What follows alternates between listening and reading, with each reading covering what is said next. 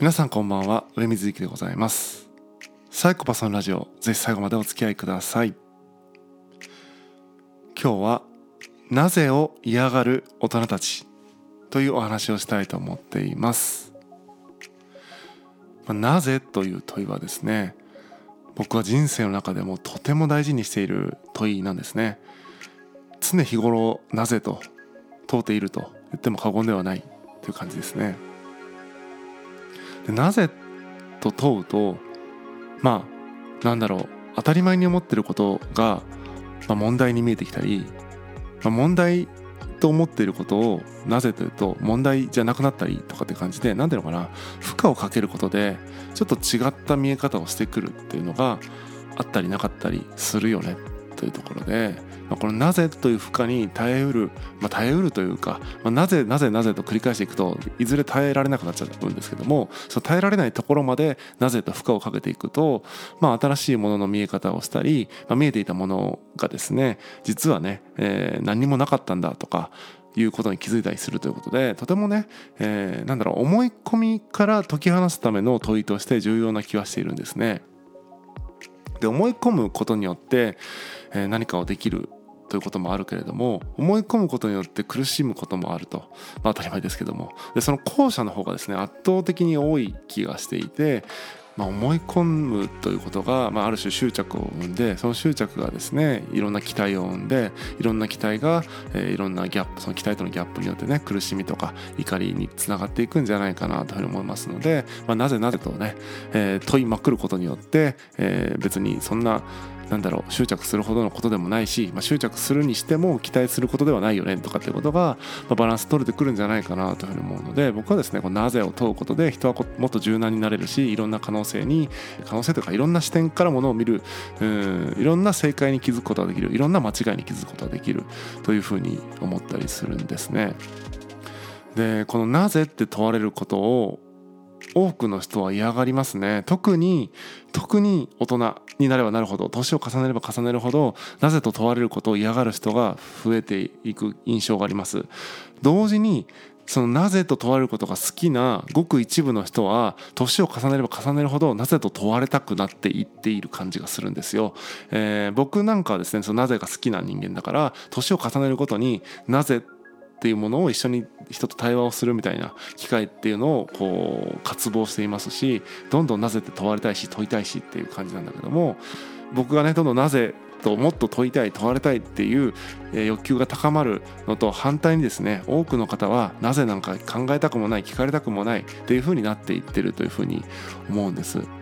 どうしてみんなそんななぜを嫌がるのかなっていうふうに思うと、まあ、なぜって問われると自分がその思い込んでいるものあると思っているものそうだと信じているものが揺らいでしまったり信じているものが実は何でもないただの虚像だったりってことに気づいてしまうそんなものに気づきたくないしそのそこで気づいて何かうんその虚無感というかもしくは悲しみであるとかっていうそのマイナスっぽい感情を感じたくないとかねそういったところからですね、えー、ま、なぜと問うこと問われることを拒否してるんだろうなというふうに思うんですね。僕は高校3年生の時に何だろう高校2年生の途中までいや3年生の夏ぐらいまではあれだけみんな今この瞬間を生きていたのに急に大学受験とか就職とか専門学校とか進路のことで頭がいっぱいになってまあ、僕がちょっと少数派すぎたんですけども僕はね進路未定ということで、えー、高校卒業後に進路決めずにですね卒業することを決めて、まあ、バンドをやろうと思ってたので別にあそれが就職するとか専門学校行くとか大学行くとか行く必要もないバンドをやろうと思ってたので、まあ、僕の中で進路がある種決まっていたというのがあったんですがえー、みんながどうして大学に行くの？どうして就職するの？ってことですね。なぜと聞きまくっていたらですねさすがに嫌がられましたね。えっ、とみんなその進路のことで頭いっぱいなのに、えー、なぜって問われる。まあ僕からしたらその進路に進むわけだからそのなぜに答えられない人間がその進路進んでる意味わかんねえよって話なんだけども、えー、みんなからするともういいから就職するんだからもうそのなんで就職するとか聞かないでくれっていうそういう状態でしたね。なんで就職するか聞かないでくれても僕からしても意味が分かんないですね。就職するのになんで就職するのかが分からないと。じゃあ100歩譲ってなんで就職するんですかって聞いてそれにね、えっと、安定するためだよって答えたとしたらじゃあなんで安定するの、えー、安定するえっ、とまあ安定しないと生きていけないよね。なんで生きていかないといけないの？みたいなこんな感じでなんでなんでって言っていくともう45回問ううちにですねもうなんでかもうよく分かんないよってところに行くわけですよ人間っていうのは。っていうことはですよなんでかよく分かんないことして生きてるってことじゃないですか。なんでかよく分かんないことして生きてるってそれって何なんだろうって 僕からすると思うわけですね。もちろん僕も何で生きてるのかって分かってないんですけども何で生きてるか分かんないってことに自覚的になってもっとねなんだろう軽やかにねだったら仮にこういうふうに設定して生きてみよう。まあその人生の理念みたいなものを仮に掲げてみてそういうテーマ設定で生きてみよう。みたいな感じでやったりとか、ま、ちょっとねそのないという、えー、ベースの上に、まあ、仮にあるとしてこういう設定でいってみよう。とかいう、うん、ゲーム性というか、まあ、自分の中で心地よい生き方みたいなのを模索できるんだけども、まあ、あると思ってますよね。生きるということがあると思っているというか生きなければならないとか、えー、安定しなければならないとか社会で認められなければならないないとか、うん、親は安心させなければならないとかいう感じでどんどんどんどんね、えー、と思い込みが膨らんでいくと、まあ、最近でこそ少ないですけども結婚しなければならないとか、えー、家を持たなければならない車を買わなければならないとかって思ってる人はですね、えーともう減ってると思うけどいまだにねたまにそういう人に出かけるあの出出かけるじゃないや 出くわすと驚きますね。それもね、えーと、しっかり自分の中でなぜを掘り下げた上でそう言っているんであればあなるほどなって受け入れやすいんだけどもいや普通家買うでしょとかいや普通車ぐらい所有するでしょとかっていうよくわからない理由でなんかそう言ってる人たちですねに出会うとまあちょっとね、まあ、どうしようもないなというふうに思ったりします。で僕の友人がですねなぜっていうのを誰彼構わず問いたがる人がいてすごくあの時々 トラブルになってたりするんですけどもまさに今みたいなそのなぜっていうのを掘り下げたくない人に対してなぜって掘り下げるのはやっぱ負荷がかかる問いなのであのやっぱ嫌がられますよね。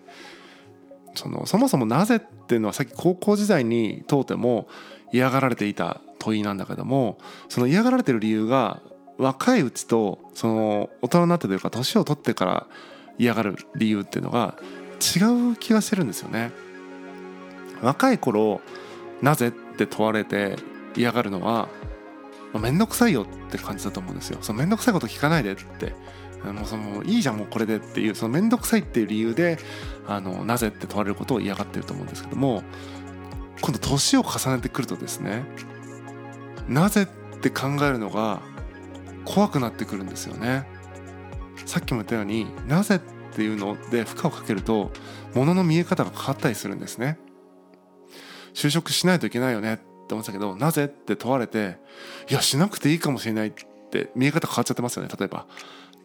そうやってなぜって言われて物の見え方が変わることによって今あるものをある種否定してしまう自分がいるかもしれないことが怖くなっちゃうんですよ。日頃からなぜって問うているとまあ細かい修正で済みますけども例えば20年ぶりになぜを問うと20年分をひっくり返す可能性があると、まあ、極端な話大学卒業して22歳で就職して40半ばでねなんで自分はこんな仕事してるんだろうって急になぜを問うとこの20年分の仕事全部を、全否定するような結論に至るかもしれないんですよね。怖いですよね。20年何してたんだろうっていうことになると怖いじゃないですか。だからなぜっていうのは本当はね常日頃から問いかけて修正していくというか。まあ今見ていた当たり前のことがいや改めてなぜって考えてみるとちょっとこういう見え方がしたなっていう感じで、うん、見え方のズレみたいなものをちょっとね修正していく癖というかね。うん、人間ってやっぱずれていくと思うんですよ。例えばですよ。身体的なずれ、えーと、意識と身体のずれちょっと話飛ぶような感じするかもつながってるんでちょっと聞いてほしいんですけども意識と身体の動きのずれってあると思っててこの間、えーと、僕水泳のレッスンみたいなの受けてきたんですがで泳げないんですけどね運動もあんましないんですけどもで体を動かしてるだけどもそれをやっぱインストラクターの方から注意を受けると指摘を受けると自分が動かしてるイメージと実際の動きっていうのは全然違ったりとかしてるんですよね。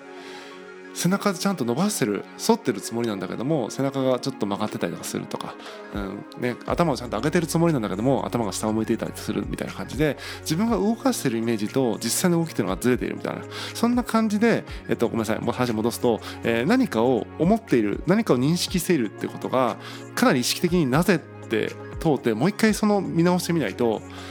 ずれてたりするんですよね。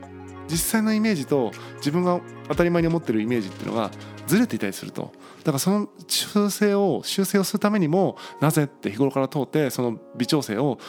していくってこと大事なんじゃないかなって思っています。これなぜという問いはとても重要。なんだけどもさっき言ったみたいにこれをずっとやってない人からすると刺激が強すぎてですねいろんな何十年という歴史をね、えー、否定してしまうというか今の自分を全否定してしまうような結論にも至りかねないのでなぜって問うのがまあやってこなかった方っていうのはある種そのなぜという問いが暴力になってしまったり劇薬になってしまってですね、えー、かえってそのなんだろう危ないというのもあるなと。だこのなぜっていうのは